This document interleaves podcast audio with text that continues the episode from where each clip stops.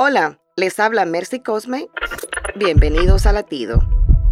En Segunda de Reyes habla sobre la negociación entre el rey de Asiria y Ezequías. La intención del rey de Asiria era que el pueblo de Israel se aliara con él a cambio de paz y seguridad, pero en realidad esto significaba esclavitud nuevamente. Ezequías no cedía, entonces el rey de Asiria, desafiándolo, le pregunta, ¿en qué confías que te da tanta seguridad?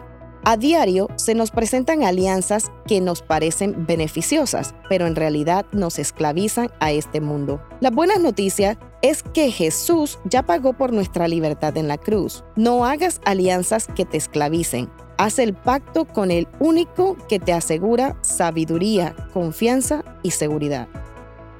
Para escuchar más latidos, visita salvationarmyradio.org.